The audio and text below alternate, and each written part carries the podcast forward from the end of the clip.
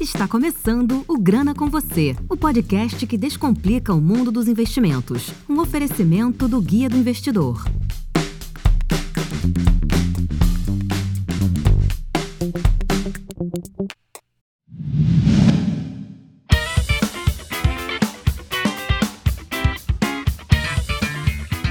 Você sabia que o Brasil é movido por pequenas empresas e que micro e pequenas empresas geram 27% do PIB do Brasil? Bom, esse é mais um episódio do Grana com você. Eu tô aqui com dois convidados super especiais que vão falar sobre o tema comigo. E já deixo aqui a apresentação de Guilherme Soares, que é vice-presidente de Growth da Contabilizei, e Mauro Rocha, que é sócio da Saiteria e engenheiro de software. Então, Guilherme, queria que você se apresentasse para os nossos ouvintes aí. Bom dia, boa tarde a todos. Obrigado pela oportunidade, Jansen. Bom, vamos me apresentar rapidamente. Eu sou vice-presidente de Growth, como você comentou, da Contabilizei. A Contabilizei é o maior escritório de contabilidade do país, mas não só isso, a gente também é uma das maiores empresas de apoio ao pequeno empreendedor. Né? A gente oferece os serviços de abertura de empresa e da contabilidade, mas também oferece ao empreendedor todo um ecossistema de auxílio para esse guerreiro que é o empreendedor brasileiro, né? Então ele tem aí desde conta PJ gratuita, plano de saúde para ele e para a família, auxílio no controle e fluxo de caixa, e a gente está cada vez mais inserindo aí serviços para que a gente não faça somente essa parte obrigatória que é a contabilidade, mas também é, ofereça os outros serviços tão necessários para o pequeno empreendedor brasileiro ter sucesso e poder focar no que ele mais quer fazer, que é servir o seu cliente, enfim, servir ao propósito da sua empresa. Então, de novo, obrigado pela, pela oportunidade. Guilherme, já que a gente está falando aqui de negócios, empreendedorismo, você poderia explicar o que é growth, essa área, o que, que difere ela de marketing? O growth, como é uma palavra, é, às vezes é usada de maneira diferente dependendo da empresa, dependendo do contexto, né? Sim. Então a gente escuta muito falar em growth hacking, por um tempo escutou, somente agora nos meios digitais, né? O growth hacking que se fala muito é mais a parte de crescer digitalmente, fazer o, o, aquele marketing tanto orgânico nas redes sociais ou no Google, como também na parte de performance. Para contabilizar growth, é um pouco mais abrangente, né? Então eu da área de growth que da contabilizei tem toda a parte de marketing,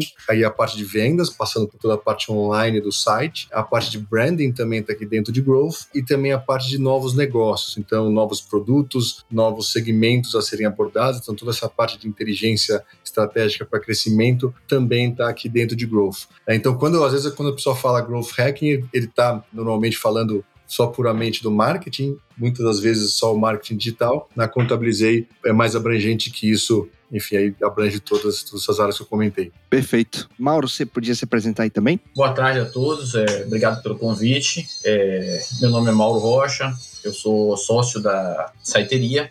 Minha atuação sempre foi na área de marketing digital, há mais de 20 anos a gente atua com desenvolvimento e, e marketing digital.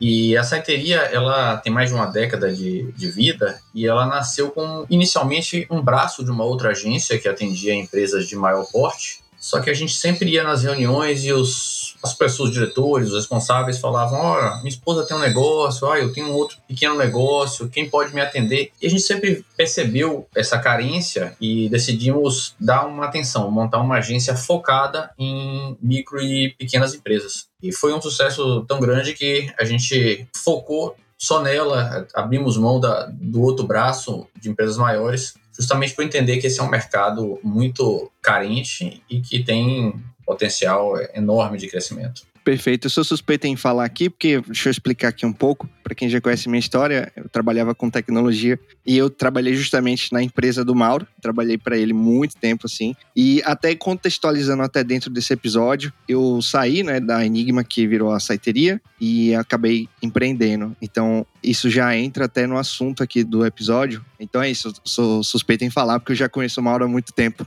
Verdade, você saiu bem nesse período que a gente estava fazendo essa migração, né? De focar nos pequenos negócios. Exato. Uhum. Para montar um pequeno negócio. Isso aí. Já falando aqui sobre a questão de montar um pequeno negócio, vamos entender primeiro assim, qual a importância dos pequenos negócios para o Brasil hoje? Bom, a gente tem diversos indicadores que mostram o tamanho da importância do pequeno negócio para a economia brasileira. Então a gente tem que no começo do ano, 76% dos empregos gerados foram empregos gerados pelo pequeno negócio. A gente tem, no primeiro trimestre do ano, mais de um milhão de novos CNPJ sendo criados e desses a esmagadora maioria, mais de 95%, são de pequenas empresas. Né? Então, de fato, é, o pequeno negócio brasileiro tem uma movimentação gigantesca. Né? O Sebrae até concluiu uma pesquisa agora há pouco que os pequenos negócios injetam mais de 35 bilhões por mês na economia brasileira. Então, qualquer empresa que ajude né, o pequeno empreendedor brasileiro, é, que é quem né, levanta todo dia e toca o seu pequeno negócio, é, de fato está fazendo um, belo serviço para a economia brasileira e para o desenvolvimento do país. Então,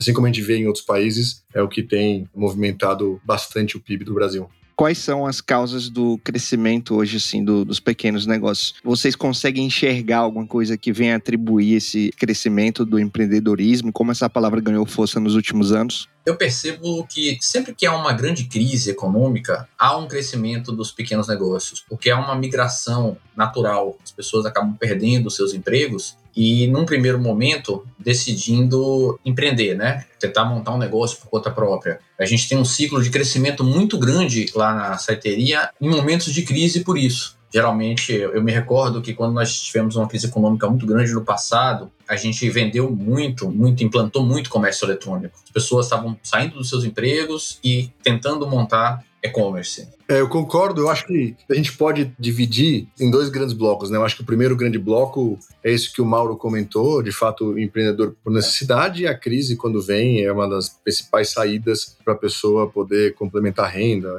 ou pelo menos garantir o seu sustento. Essa sempre foi, principalmente o Brasil, um dos motores do pequeno negócio. Mas também eu vejo um crescimento, um pouco de mudança, talvez cultural, e um crescimento daqueles empreendedores autônomos, muitas vezes, ou pelo menos no começo autônomos, por oportunidade, né? Então, a gente veio vendo na Contabilizei, vamos falar de prestação de serviço, por exemplo, né? E acho que o e-commerce que o Mauro comentou também facilita, né, com que até as pessoas possam ir para o varejo de maneira mais fácil, mas em prestação de serviço, a gente viu que cada vez mais as pessoas vão vendo o empreendimento autônomo, que depois pode crescer, né, para ser um empreendimento com muitos funcionários, mas é, o empreendimento autônomo como uma alternativa àquele emprego formal de anos, décadas em uma mesma empresa, que sempre foi, há um tempo atrás, era talvez o, o sonho da pessoa que se forme, etc. Né? A gente, inclusive, dá algumas palestras em, em faculdades e a gente vê o jovem já perguntando como fazer para empreender, ter a liberdade, né? Quando você é empreendedor, você tem muito mais responsabilidade, mas você também tem a liberdade, vendo isso muito mais como uma alternativa da sua profissão do que era antes, se pensava muito mais na carreira CLT.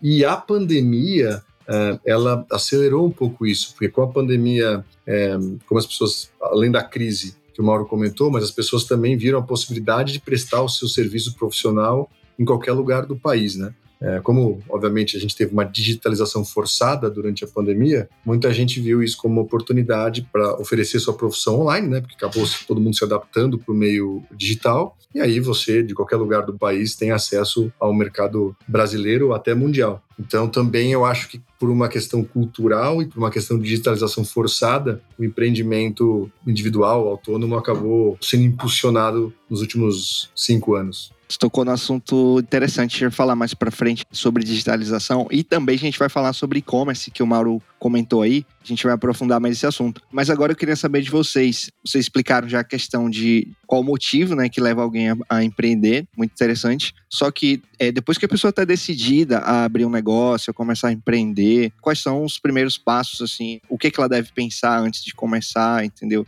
porque não é só abrir um CNPJ e tá pronto. Então, como montar e abrir um negócio hoje no Brasil? Por onde começar, né? Eu vou falar da primeira parte, Mauro, mais burocrática, depois você pode continuar aí na parte mais de negócio em si. Eu acho que por muito tempo queria abrir um negócio, isso foi sempre entendido como alguma coisa burocrática e chata, principalmente da parte que a gente fala de CNPJ. O governo e a evolução do serviço de abertura de empresa e contabilidade ajudaram bastante a isso ser simplificado. Né? Primeiro, organizações societárias como o MEI, por exemplo, facilitou muito, né? Você hoje pode abrir um CNPJ com as restrições que o MEI impõe, uma série de restrições de tamanho, de, de atividade, mas você pode abrir ele online no site do GovBR, ou você pode contratar um serviço de abertura de um contador, como a Contabilizei, que hoje é gratuito, e você acaba abrindo o CNPJ sem sair de casa, em cinco dias úteis, e toda a burocracia, digamos assim, fica do lado do contador e teve muita automação e automatização e digitalização para que isso fique mais fácil para o empreendedor. Então, eu acho que a burocracia hoje de abrir um CNPJ está muito, muito mais fácil.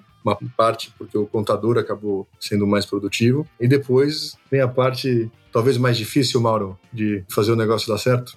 É verdade, mas montar um negócio já foi uma coisa muito difícil. E graças às fintechs, como a Contabilizei, facilitou muito. Já tive oportunidade de experimentar e é muito mais simples abrir um negócio, o que já facilita muito. Mas o empreendedor ele tem que ser, antes de tudo, um apaixonado, porque é muito obstáculo, né? É difícil, não há um ecossistema no sentido tributário, jurídico, para que ele se concentre só na atividade dele. Então, quanto mais suporte e apoio ele tem, mais fácil para o um negócio ir adiante. A gente tem até um, nessas palestras que a gente faz, a gente faz uma pergunta interessante, uma sessão interessante, que é a gente pergunta para empreendedores, que já têm aí 5, 10 anos de estrada, que dica que ele daria para ele mesmo 5, 10 anos atrás, né? Que era o aluno sentado na cadeira. E é impressionante que todos eles falam a mesma coisa, né? Eles falam que você é muito bem treinado para exercer tecnicamente a sua profissão ou até a sua paixão, né? Como fazer, como atender o cliente bem, como comentou Mauro, né? A paixão, mas eles se perdem na parte do planejamento. E aí, um pouco na linha do que o Mauro falou, né? na organização, no planejamento. Então, tem toda uma questão de estudar né, mesmo o que você vai fazer, de usar a tecnologia a seu favor, como disse o Mauro. Acho que já tem bastante coisa hoje que está gratuito na internet. Aí tem que ser um apaixonado, porque, como disse o Mauro, você vai enfrentar um monte de obstáculo e você tem que estar bem organizado para esse tipo de obstáculo. Eu escuto, por exemplo, muitos empreendedores comentarem que o plano não saiu no início como esperado. Então, se ele tinha lá, ele achava que no segundo mês de operação ele já ia ter uma renda X e essa renda não vem, às vezes ele precisa até desistir do sonho dele, porque, enfim, teve que abandonar porque o negócio ficou muito deficitário, né? E aí esse planejamento de saber que você pode ter mais um tempo com com menos receita, é, é super importante para que você não desista no meio do caminho. Então, eu acho que do que eu escuto, os maiores obstáculos para mim estão menos referentes a eventualmente o serviço que a pessoa vai prestar, muito mais na questão de se preparar, se organizar, de buscar ajuda, de ir no meio digital, garantir que você não se perca no dia a dia e na organização. Exatamente fazendo uma coisa assim fundamental, acho que as pessoas, a primeira coisa que as pessoas erram quando montam um negócio, não separar o dinheiro do negócio do dinheiro pessoal. Esse eu acho que é o principal falha inicial que a pessoa só descobre às vezes quando está numa situação muito complicada. Que uma vez eu ouvi que uma empresa é como um filho, né?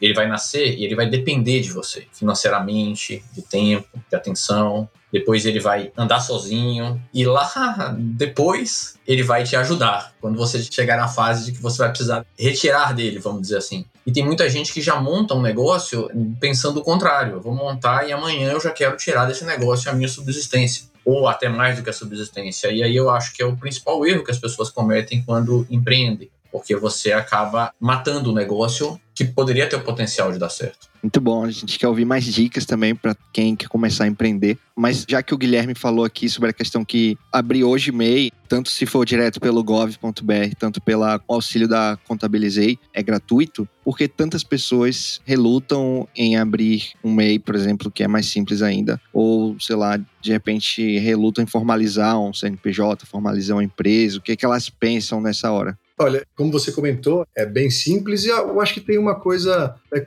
cultural aqui. Primeiro porque eu acho que até o Instituto do MEI é razoavelmente recente, né? Então não está tão disseminado. E aí, se você conhece pessoas que trabalham parecido com você e não tem o MEI, você acaba copiando. E depois, porque quando não era MEI, pensando na parte de não MEI, era muito mais caro abrir empresa, né? Você cobrava equivalente a mais de um salário mínimo, depois o contador também era um salário mínimo de custo. Então, Sim. só a administração do seu CNPJ era muito mais caro do que é hoje, né? Mas eu acho que é um pouco cultural e, honestamente, é um pouco de educação mesmo, né? De você, educação financeira, digamos assim, né? de você compreender que é bem mais simples do que parece. No caso do mês, especificamente, é uma guia por mês, é, na faixa de 55, 60 reais, varia um pouco dependendo da atividade que você exerce. Tem uma série de limitações, é verdade, mas se o seu negócio é pequeno, com faturamento até 81 mil por ano, você não presta nenhuma atividade regulamentada, muito provavelmente você pode ser MEI. Então, acho que é muito mais a questão de conhecimento. E, de fato, ainda é muito grande esse desconhecimento. Próprias pesquisas aqui recentes mostram que tem de 20 a 25 milhões de pessoas que exercem uma atividade sem ser formalizado, ele poderia ter um MEI, né? E você, ao ter MEI, você tem uma série de benefícios, até o auxílio da Seguridade Social, e é super simples se formalizar. Então, eu acho que está muito mais associado a uma questão de conhecimento mesmo do sistema e de saber que ele é muito mais fácil do que parece. Interessante isso, porque esse setor da economia, como o de motoristas de aplicativo, de motoboy, você vê muita adesão, né, ao MEI recentemente. Isso é bem legal, saber que eles procuram se formalizar e tudo. Dá vantagens para ele, inclusive. Se o CNPJ poder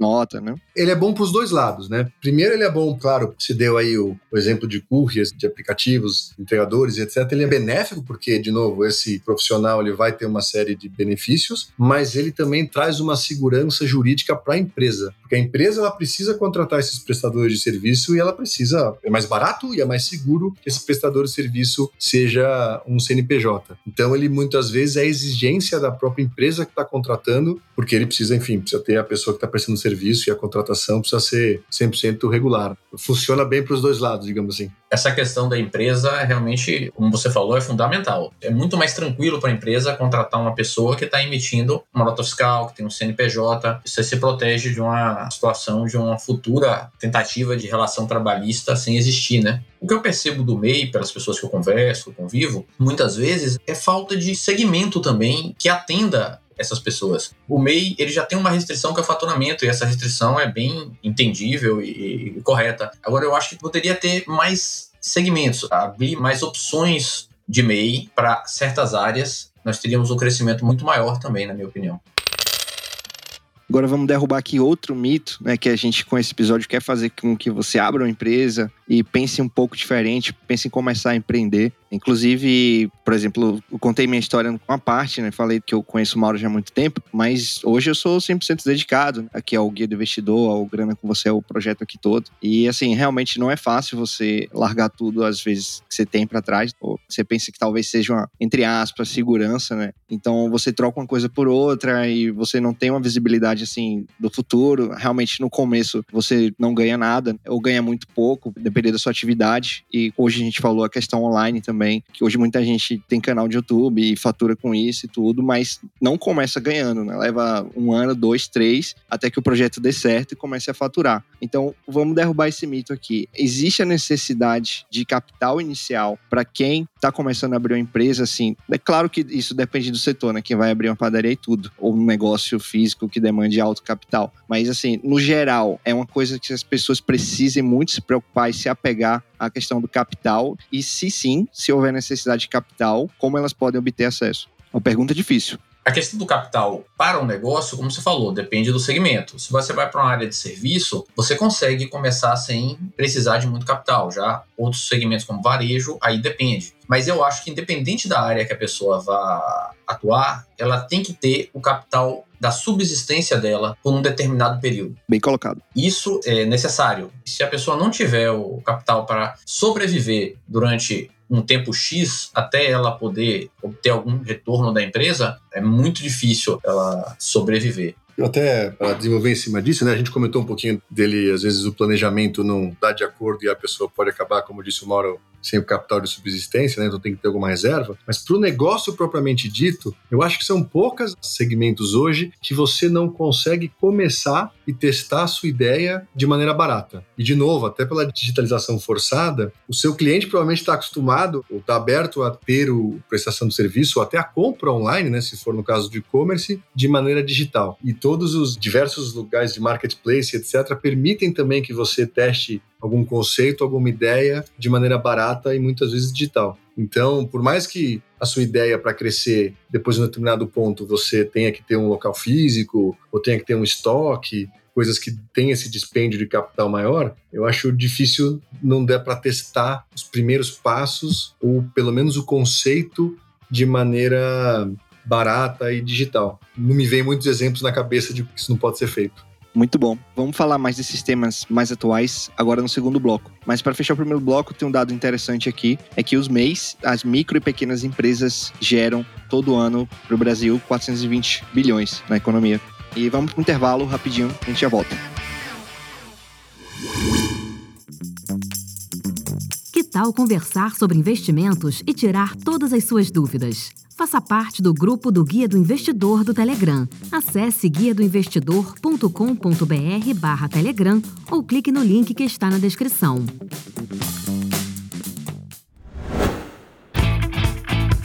Bom, agora no segundo bloco, vamos falar sobre assuntos super atuais por exemplo, o primeiro, que está bem recente, bem fresquinho, é o desafio das empresas na pandemia. Não só das empresas, nas pessoas que, como o Mauro citou ali, por questões financeiras, dificuldades, tiveram, foram obrigadas a começar a empreender. Então, queria que vocês comentassem um pouco aí. E se vocês, por um acaso, viveram isso, por exemplo, dentro da Contabilizei, o que é que vocês viram? Sei lá, de repente vocês tiveram um número alto de fechamento de empresas, né? Porque vocês são da parte contábil, acompanham. O Mauro também, de repente, perdeu cliente. Então, a gente queria ouvir relatos também de vocês. E também como foi a retomada. A pandemia, ela foi um, do ponto de vista econômico dos microempreendedores, só analisando por esse lado, ela foi um grande exercício de adaptação, tanto dos empreendedores como dos clientes, e alguns tipos de empreendedores foi uma mola propulsora para alguns tipos de negócios. Então, Claro, quem tinha negócios que dependem de turismo, dependem mais de restaurantes e etc., foi um grande exercício de adaptação. Toda a parte de restaurantes tiveram que rapidamente se adaptar a delivery, como todo mundo viu. Já para alguns setores, isso acabou sendo uma mola propulsora. Então, falando especificamente aqui dos clientes da Contabilizê, né? A gente tem mais de 30 mil clientes e a gente, analisando ali por setor, a gente viu, por exemplo, que empresas de tecnologia tiveram um aumento grande de receita durante a pandemia, o que é compreensível, porque como todo mundo, né, ou quase todo mundo estava buscando serviços que permitissem com que a empresa fosse digitalizada, como por exemplo plataformas de e-commerce, e a gente tem muitas empresas que são software house, né, que auxiliam na programação, no desenvolvimento de softwares e etc.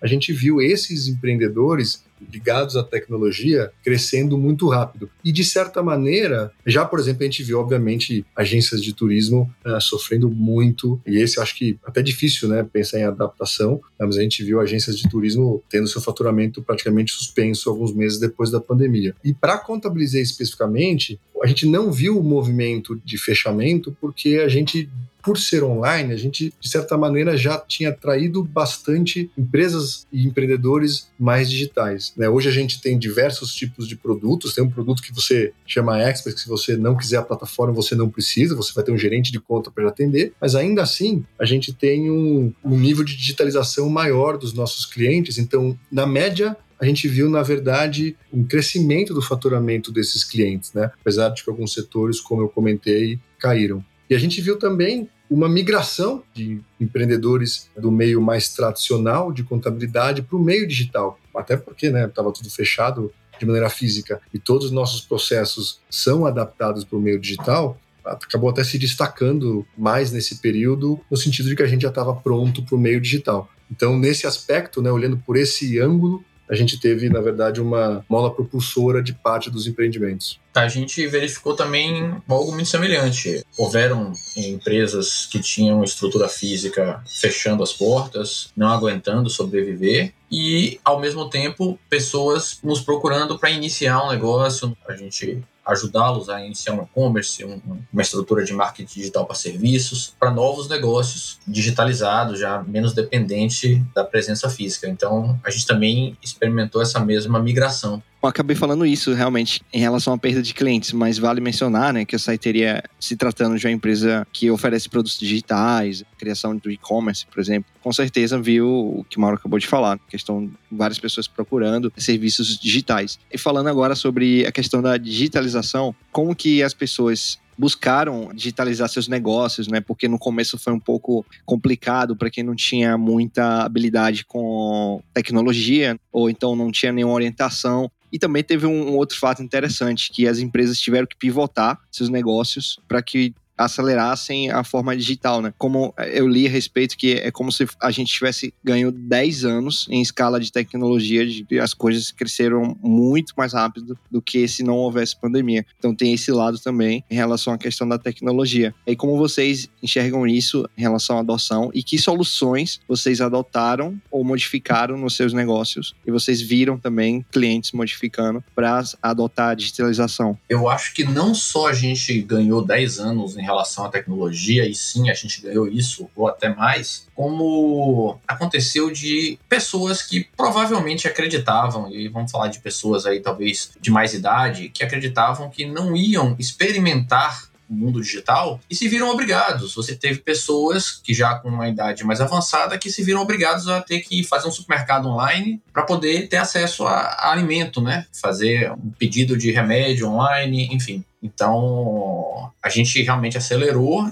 e novas pessoas entraram nesse mercado digital e que, ao experimentar, viram a facilidade que é e os mercados vão ter que se adaptar para isso. Eu achei que foi legal ver diversas empresas grandes empresas e startups já em fase de escala oferecendo serviços mais baratos e até de educação para que o empreendedor se digitalizasse. Né? Então, grandes marketplaces facilitando, barateando os seus custos, oferecendo até logística grátis. A gente viu um, um movimento de empresas ajudando também nisso, né? Tá me fugindo o nome, mas diversos movimentos que era para ajudar o pequeno empreendedor, né? E uma parte de ajuda veio até em, em, listas, né? Eu me lembro até que eu recebi listas de restaurantes do meu bairro aqui para comprar uma alimentação, né? Comprar um almoço, jantar e isso ia ser entregue via delivery, mas também movimento dessas grandes empresas em facilitar a entrada e a obrigatoriedade de algumas burocracias temporariamente não exigidas para que pudesse ajudar esses pequenos empreendedores a estar no mundo digital. E, obviamente, isso aconteceu pelo que a gente começou conversando lá no começo desse papo, que é pela importância que o pequeno negócio tem na economia e nos empregos. Vocês também devem ter visto uma corrente de ajuda para que esses empreendedores continuassem os seus negócios de maneira digital, ou pelo menos não presencial, que eles sobrevivessem, enfim, mantessem seus negócios abertos. É, você falou, Guilherme, me lembrou que uma coisa que acabou acontecendo, né, um paradoxo, que com essa digitalização e esse acesso do público, hoje existe algumas campanhas para as pessoas voltarem a consumir no próprio bairro, né? E você se acostuma a comprar pela internet, e aí às vezes você é mais impactado por empresas maiores, e houve uma migração muito grande para a internet. Então o pessoal está fazendo campanha do tipo, ó, oh, lembra, no bairro, faz a economia girar ao seu entorno, né? E acho que dos dois lados é um movimento sem volta, né? Tanto do movimento do bairro, né, que você obviamente conhece ali o seu entorno e, e não larga mais, mas também até de quem se digitalizou, né? Uma parte da receita dessa pessoa que teve sucesso não vai deixar de existir, né? Ele vai continuar lá no meio digital. Sim, inclusive você vê hoje pequenas lojas de bairros, claro, depender da região, vender online, por exemplo, em plataformas que têm um, uma taxa mais acessível, um cadastro menos complicado, tipo como a Shopee, né? Posso mencionar aqui. Inclusive a adesão em massa assim, de pessoas físicas que com certeza podem se transformar em meio que a gente está falando aqui. E você vê plataformas também como Uber Flash, que surgiu na pandemia, talvez fosse um projeto que tivesse arquivado, mas que ajudou nessa questão do delivery e das entregas das empresas, de restaurantes, por exemplo, facilitou bastante. E eu achei esse movimento assim fantástico, tanto de você incentivar essa questão do retorno do consumo no seu próprio bairro, você olhar mais para o seu próprio bairro, como possibilidade de uma empresa pequena vender, sei lá, tá aqui na região de Sergipe e vender lá para São Paulo, vender lá para Manaus, de alguém de São Paulo, vender para vários outros lugares do Brasil, até fora do Brasil. Esse movimento foi interessante. Bom, e também a gente teve uma questão que foi a participação dos mais jovens entre os empreendedores. Vocês têm algo a acrescentar sobre isso? Vocês viram a adesão de pessoas, por exemplo, entre 18 e 24 anos, passarem a abrir empresas ou decidirem empreender? Também tem juntando essa questão da digitalização, né, na forma de ganhar dinheiro online, como, por exemplo, canais de YouTube, que hoje talvez começaram na pandemia e hoje estão muito maiores e até gerando uma renda expressiva por YouTube. Vocês têm algum case, algumas coisas que vocês queiram comentar? Assim? Os mais jovens, eles têm já de cara uma questão que, dependendo da idade, ele é quase que um nativo digital, né? Ele já nasceu nesse meio, então, para ele é tudo mais fácil é uma oportunidade que ele tem realmente que se aproveitar. Uma outra coisa que existe é, por outro lado, uma questão da queda dos empregos, principalmente em empresas de maior porte, uma dificuldade muito maior para ele se colocar no mercado, né? A competição é muito grande e ele vindo sem uma experiência, recém-formado, é muito mais complexo nesse aspecto. E a questão que o Guilherme abordou no início, né, acho que do home office também é muito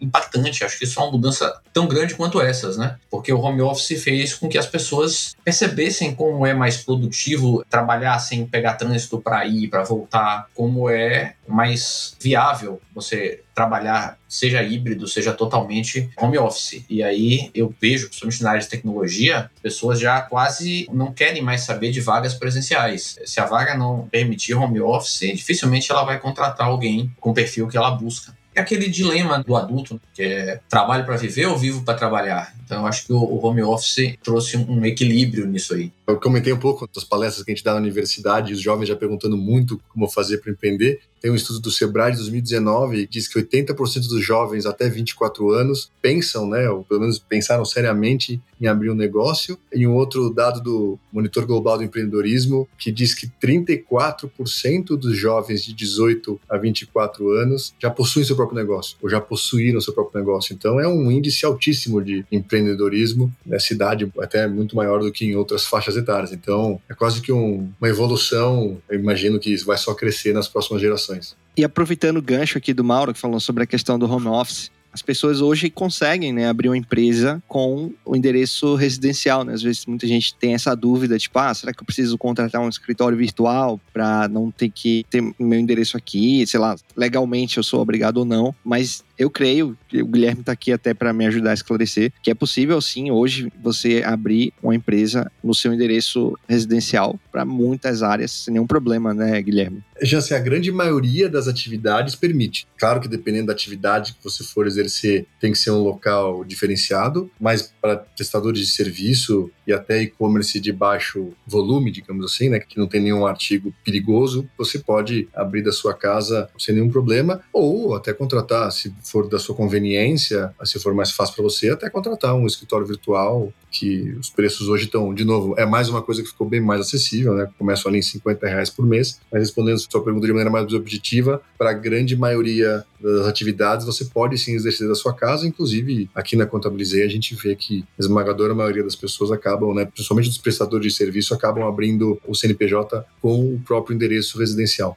Muito bom. Aproveitando aqui que a gente trouxe os convidados, que a gente trouxe são pessoas de alto nível de conhecimento das suas áreas, respectivamente, e também tem bagagem em questão de empreendedorismo e tudo. A gente vai perguntar para vocês qual a dica que vocês dão para quem pensa em abrir uma empresa ou que já tem um pequeno negócio estabelecido ou meio, de repente qual o próximo passo que ele pode dar para expandir a empresa. Deixem seus conselhos aí. Eu acho que ele tem que se planejar. Eu sei que é meio clichê, mas a gente continua escutando isso dos empreendedores e de empreendedores de sucesso e de empreendedores que tiveram dificuldade, né? O planejamento faz a diferença. Você muito provavelmente sabe o que você quer entregar para o seu cliente, o que você quer vender. Desse tema você entende muito bem e vai fazer um bom serviço. Mas muitas vezes o empreendedor, como eu comentei, se perde no planejamento. Então, ache seu nicho de mercado, né? Quanto mais nichado você começar, mais fácil, menos capital, por exemplo, ou investimento em marketing você precisa fazer, né? Quanto mais focado, segmentado for o seu público inicial, fica mais barato chegar até ele, fica mais até mais fácil achá-lo. Então, escolha bem seu nicho, escolha bem no que você vai atuar e comece por aí, até para testar o seu conceito e use a tecnologia a seu favor, a tecnologia como que o Mauro oferece, tecnologia de cursos, use a seu favor, porque tem bastante facilidade material, ferramenta gratuita disponível que vai te ajudar em todo esse planejamento.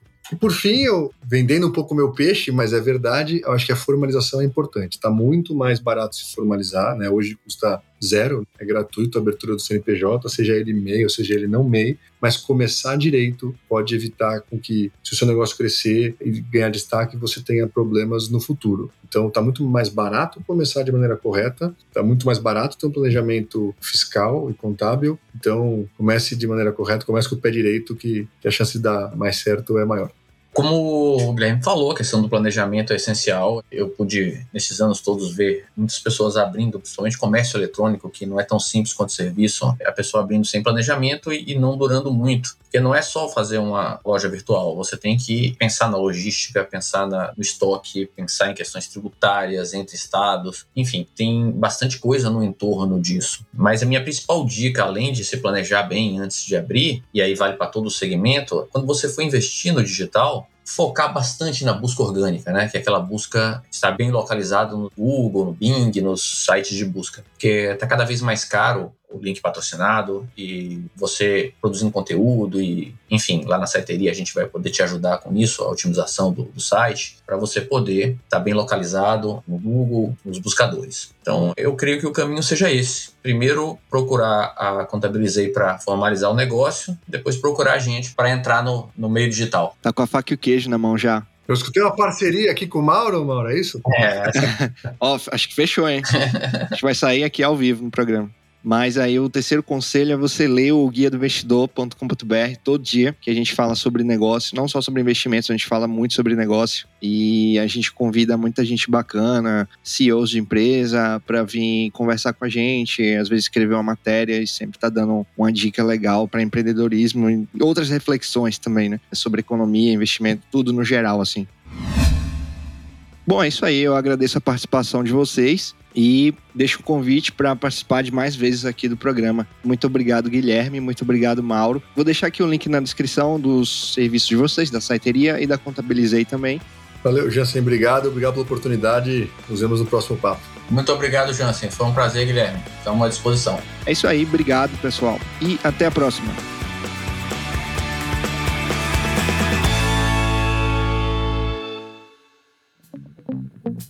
Este episódio foi um oferecimento do Guia do Investidor, sua fonte diária de conhecimento sobre investimentos. Até a próxima!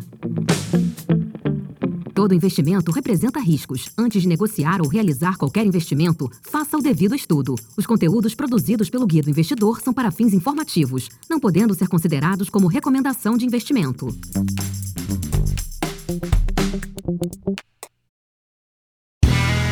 Este podcast foi editado por Play Áudios.